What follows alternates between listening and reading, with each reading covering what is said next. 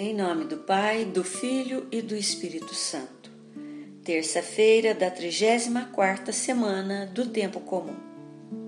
Evangelho de Lucas, capítulo 21, versículos 5 ao 11. Jesus e seus discípulos estão no templo, símbolo máximo da religião judaica. Ouçamos. Algumas pessoas comentavam a respeito do templo, que era enfeitado com belas pedras e com ofertas votivas. Jesus disse: Vós admirais destas coisas? Dias virão em que não ficará pedra sobre pedra. Tudo será destruído. Mas eles perguntaram: Mestre, quando acontecerá isto? E qual vai ser o sinal de que estas coisas estão para acontecer? Jesus respondeu: Cuidado para não ser desenganados, porque muitos virão em meu nome, dizendo: Sou eu. E ainda, o tempo está próximo. Não sigais essa gente.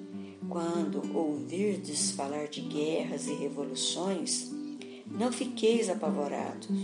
É preciso que estas coisas aconteçam primeiro mas não será logo o fim.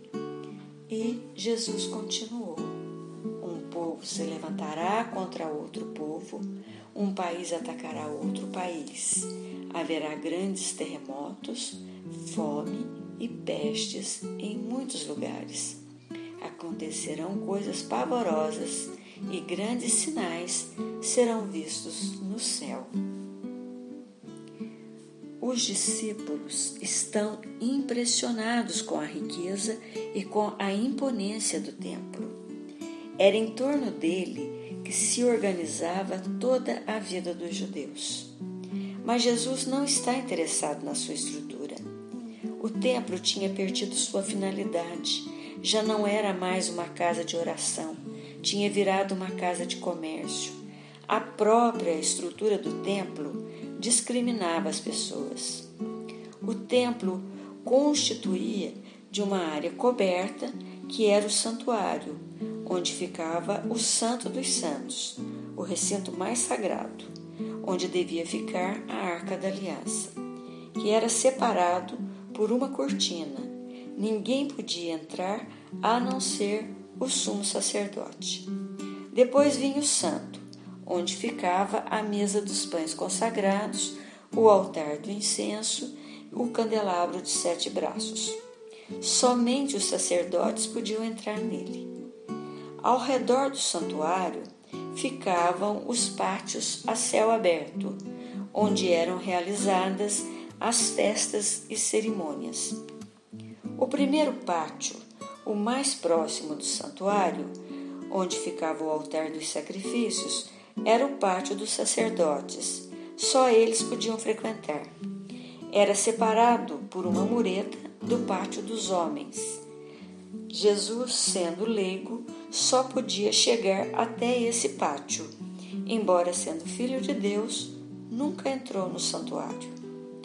As mulheres ficavam no lugar mais distante do recinto sagrado do santuário. Eram separadas por muros no pátio das mulheres.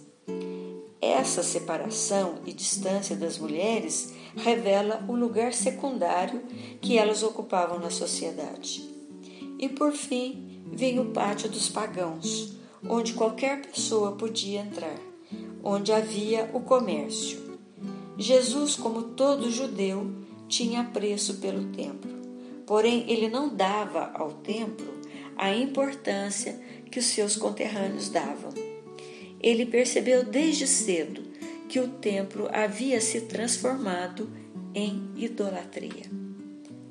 A maioria das elites já não praticava o culto verdadeiro a Deus. O que ditava todo o funcionamento do templo eram os interesses econômicos das elites. Quando Jesus anuncia a destruição do templo, ele estava denunciando a pior forma de idolatria, que é colocar Deus a serviço da opressão econômica e política. Com a destruição do templo e, consequentemente, a destruição de Jerusalém, termina a antiga aliança de Deus com os homens e acontece a vinda de Jesus, que vem inaugurar a igreja, o novo povo de Deus, a nova aliança. Havia ali um velho sistema e um novo em luta, mas o que haveria de vir era o novo trazido por Deus. Por isso, valia a pena resistir. Os, os discípulos entendem a radicalidade da denúncia e os transtornos que isso acarretará.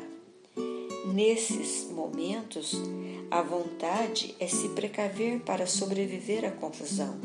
Mas ao invés de pensar em se precaver, o discípulo confia na força de Jesus Cristo, que estava com ele na tribulação.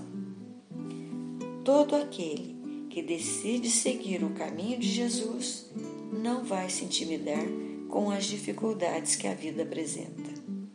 A vitória final vem da certeza de que Jesus está conosco, agindo na nossa vida, orientando nossos passos, para que as dificuldades não nos sufoquem. Rezemos o salmo da liturgia de hoje, Salmo 96, versículo 1 ao 4a. Cantai ao Senhor um cântico novo. Cantai ao Senhor, terra inteira. Cantai ao Senhor bendizei seu nome, anunciai dia após dia a sua vitória. Cantai aos povos sua glória, suas maravilhas a todas as nações, porque é grande o Senhor e muito digno de louvor.